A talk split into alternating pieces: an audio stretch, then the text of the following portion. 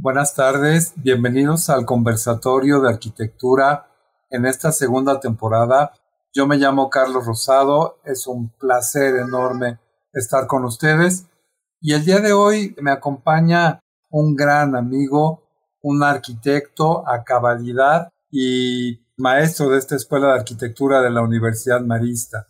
Hablar de Juan Manuel Arce Mondragón es hablar de una de las tesis más valiosas en términos de la teoría y de la historia de esta escuela, es hablar de un personaje cuyo bagaje cultural nos avasalla y nos asombra a todos cada vez que platicamos con él.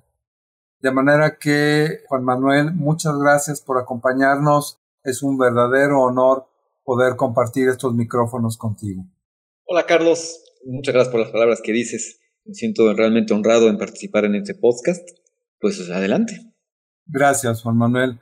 Hoy vamos a hablar de un tema urbano, vamos a hablar de un tema que también toca la arquitectura y que tiene que ver con los monumentos de esta ciudad, uno en particular. Queremos intercambiar posturas, razonamientos sobre la estatua de, de Colón, de Cristóbal Colón, anteriormente ubicada sobre Paseo de la Reforma y retirada hace algunos meses por el gobierno de la Ciudad de México.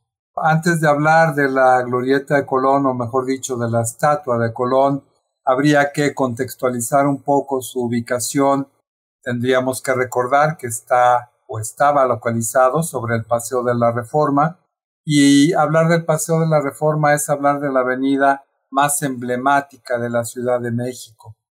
Si recordáramos un poco, se llamaba en su origen el Paseo de la Emperatriz o Paseo del Emperador, ya que su trazo fue encargado por Maximiliano I de México durante su imperio. Sin embargo, después del triunfo del gobierno de Benito Juárez sobre Maximiliano y la restauración del gobierno republicano, se renombró como Paseo Degollado, en honor evidentemente a Santos Degollado. A la muerte de Juárez, sin embargo, el gobierno de Sebastián Lerdo de Tejada consolidó su actual nombre en honor al proceso conocido como Reforma. Y la verdad es que se convirtió en un emblema de la Ciudad de México porque la articula, porque la estructura, porque va desde Santa Fe hasta casi la Basílica de Guadalupe y es un trayecto verdaderamente interesante, atractivo en el cual uno puede encontrar edificios que llaman mucho la atención, que se han ido asentando sobre el paseo a través de las épocas, pero también hay esculturas, pero también es un espacio de arte, pero también es una avenida que se camina. Y solo por mencionar algunas de estas esculturas o monumentos, quisiera hablar, por ejemplo, del Ángel de la Independencia, conocido no solo a nivel nacional, sino a nivel mundial, y más recientemente la tal vez no tan afortunada estela de luz planeada para el Bicentenario. La avenida Paseo de la Reforma, como mencionaba, es un paseo, es una avenida que es agradable caminar, que uno puede disfrutar en algunos momentos, claro, sin preocuparse de, del tráfico, sin preocuparse de ser atropellado, porque tiene avenidas anchas, tiene árboles y está reglamentado. De hecho, los domingos se cierra al tráfico vehicular y se generan, por lo menos hasta antes de la pandemia, paseos y actividades culturales verdaderamente interesantes. Sin embargo, ya abusé yo del, del micrófono. Te pediría, Juan Manuel, que nos platicaras coloquialmente, como entre amigos, ¿cuál es tu, tu experiencia? ¿Cuál es tu relación con este paseo de la reforma? Gracias, Carlos. Yo creo que o, siento una relación con el paseo casi como cualquier citadino. Como bien dice su nombre, es un paseo.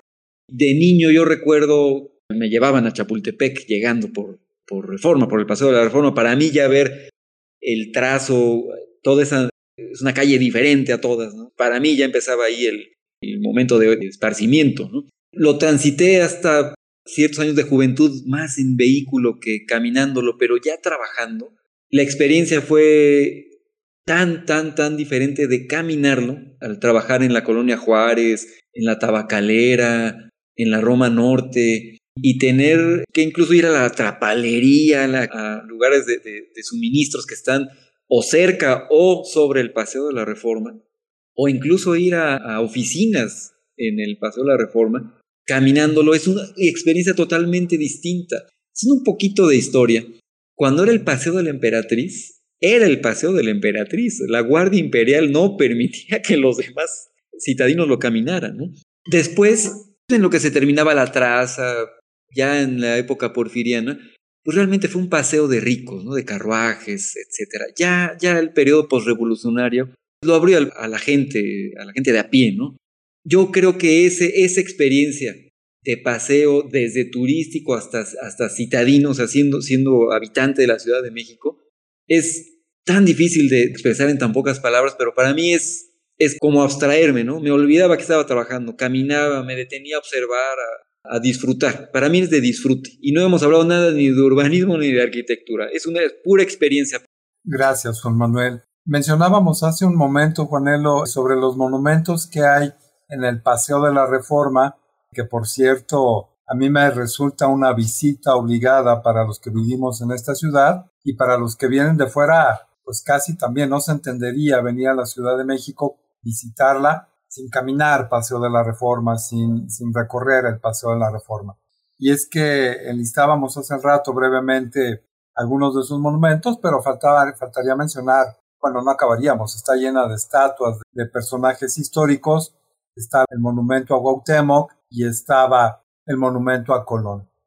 Si me lo permites y para entrar al tema, Juan Manuel, quisiera citar un párrafo de un autor norteamericano Kirk Savage, que en alguno de sus libros toca el tema de los monumentos públicos.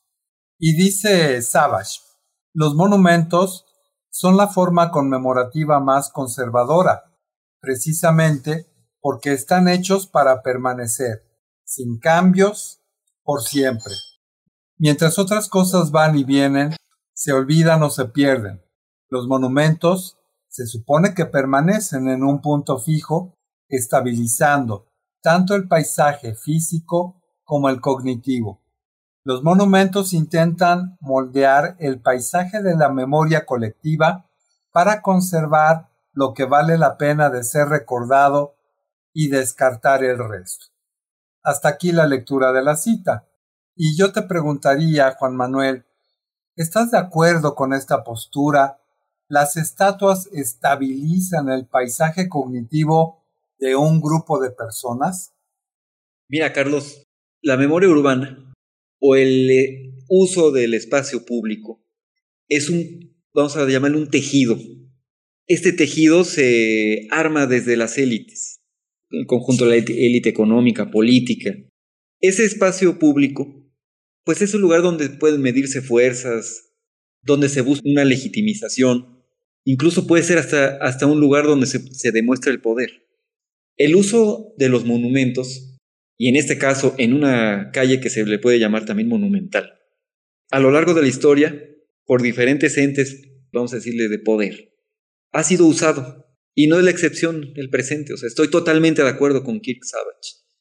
Por supuesto que, hay la pretensión de perpetuarse. Acuérdense que, que quien ocupa los sitios de poder siempre tiene la intención no solamente de legitimizarse, sino de perpetuarse y de pasar a la historia como, eh, como un actor correcto en esa historia. Una herramienta hasta la fecha empleada, pues es el monumento o el espacio urbano. Gracias Juan Manuel por tus comentarios y como ven, siempre es muy interesante escucharlo. Tocando ya de lleno el tema del monumento a Colón, este Está representado con una mano dirigida al cielo, señalando el horizonte, y con la otra levantando el velo que oculta el mundo que supuestamente acaba de descubrir. El monumento a Colón causa polémica desde el principio, ya que se inaugura en agosto de 1877 en el Paseo de la Reforma como una donación del empresario Antonio Escandón. Y digo que causa polémica desde el principio porque se había pensado que esta escultura estuviera colocada frente a la estación de trenes allá en Buenavista y que recibiera a los visitantes que llegaban a la ciudad o que despidiera de igual forma a los que la dejaban. Y sin embargo, Escandón logra colocarla, curiosamente, donde originalmente había pensado Maximiliano, quien también proponía una, un monumento a Colón, en la glorieta del Paseo de la Reforma. Insisto, esto sucede en 1877 y vale la pena recordar también que la escultura a Colón, la estatua, estuvo a cargo del exitoso escultor francés Charles Cordier. Y esto, por supuesto, también causa polémica porque el grupo de artistas mexicanos decía, oigan, nosotros podemos realizar la escultura y el conjunto artístico a Colón.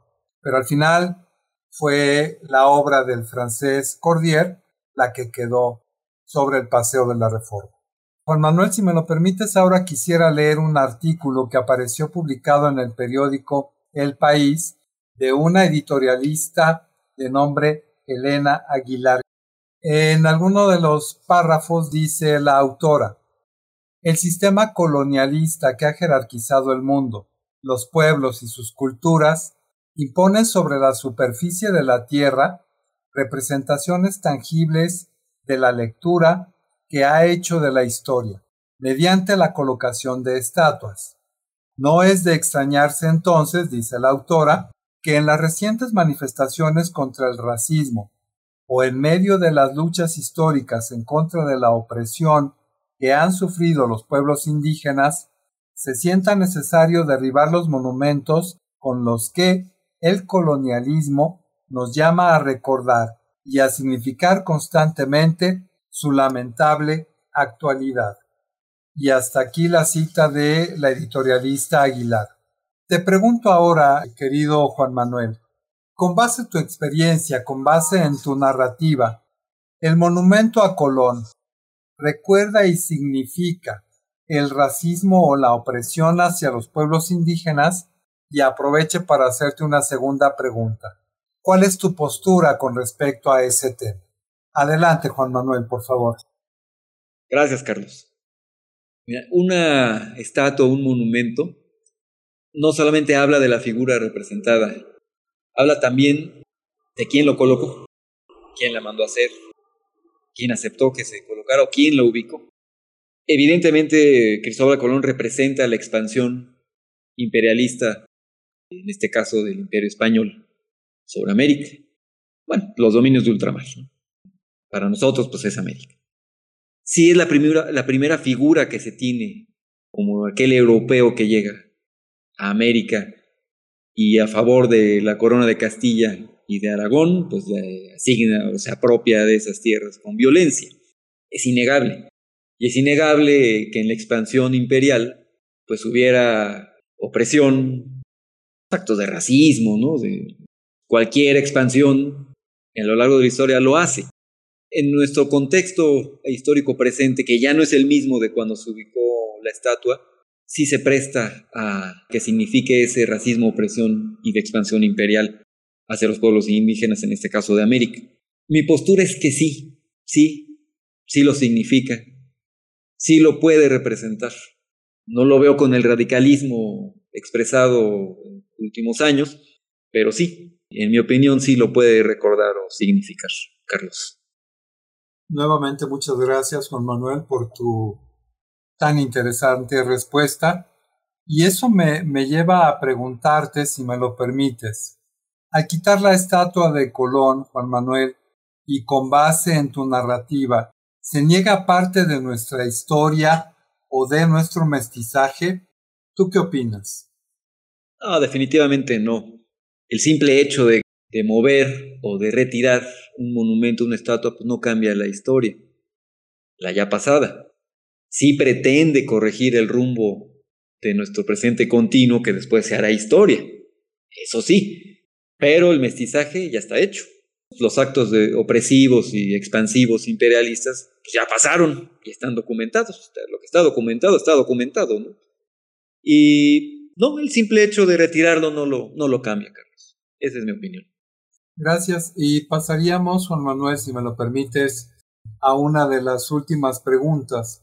Y tiene que ver con que es poco probable, casi imposible, que el monumento, la estatua a Colón y los frailes regresen a la glorieta sobre el Paseo de la Reforma. Han dicho las autoridades que eso no va a suceder.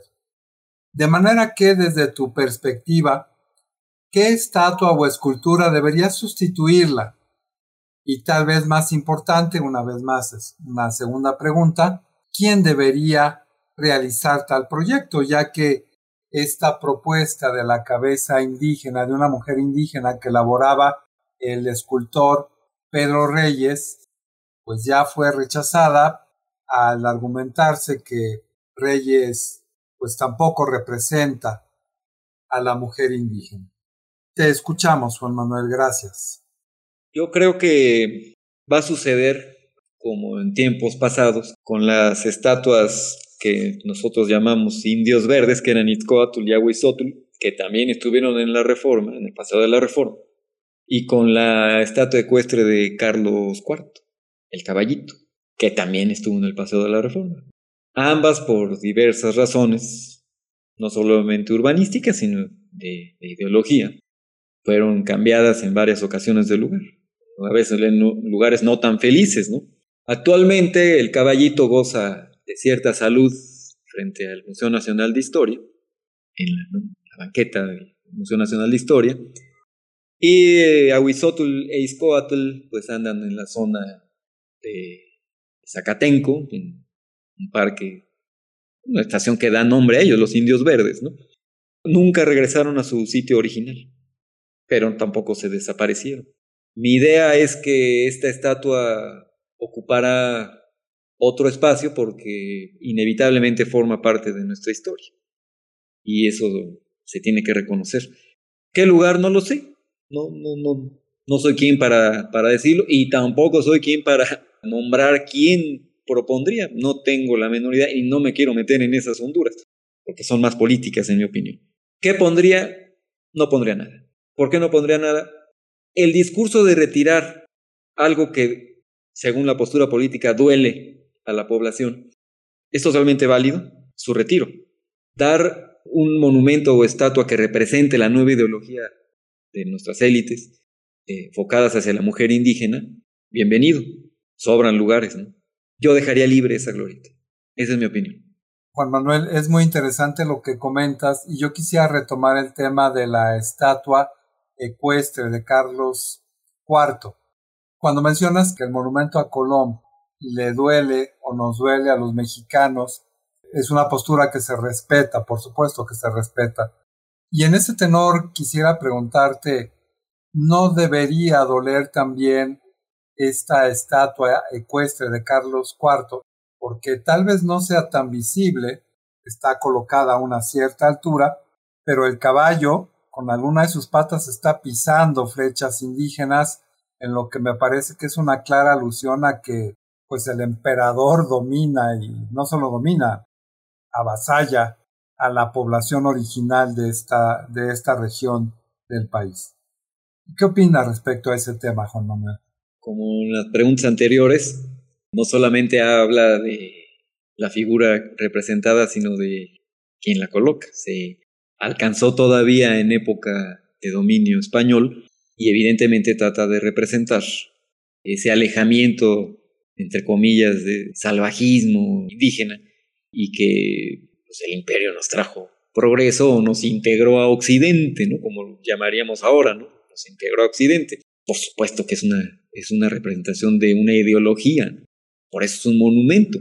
Pero fíjate el ejemplo, Carlos, por supuesto que lo tiene y lo has traído a colación, no lo mencionan, porque no es el, no es el tema, simplemente porque no está en tema y ese, ese evidentemente, es evidente, es grave la figura de Colón no tiene una representación como tal, o sea, simplemente está mostrando las nuevas tierras para Europa. O sea, que miren, ahí es, hasta ahí llega la estatua.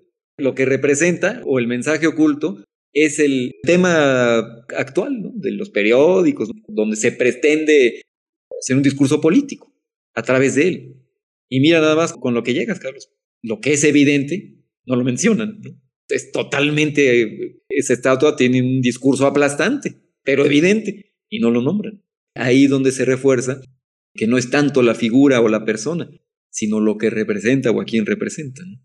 Estoy totalmente de acuerdo con tu discurso, Juan Manuel. Muchas gracias. La verdad es que hablar de los monumentos de la Ciudad de México derivaría en un tema inagotable prácticamente. En este espacio, pues no nos da tiempo ni siquiera de agotar el tema del monumento a Colón. Es un tema complejo y sin embargo me arriesgaría, eh, abusando de la paciencia de las personas que nos escuchan, hacerte una última pregunta, Juan Manuel. Este podcast está dirigido para muchachos de bachillerato que están a punto de escoger su carrera y, quisieran saber algo acerca de temas de arquitectura, de urbanismo, de, de arte, en este caso, de sociedad, o para estudiantes que ya están en los primeros semestres de la carrera de arquitectura. En ese tenor la pregunta sería, ¿qué les recomendarías? ¿Qué les recomendarías para disfrutar las esculturas de la Ciudad de México?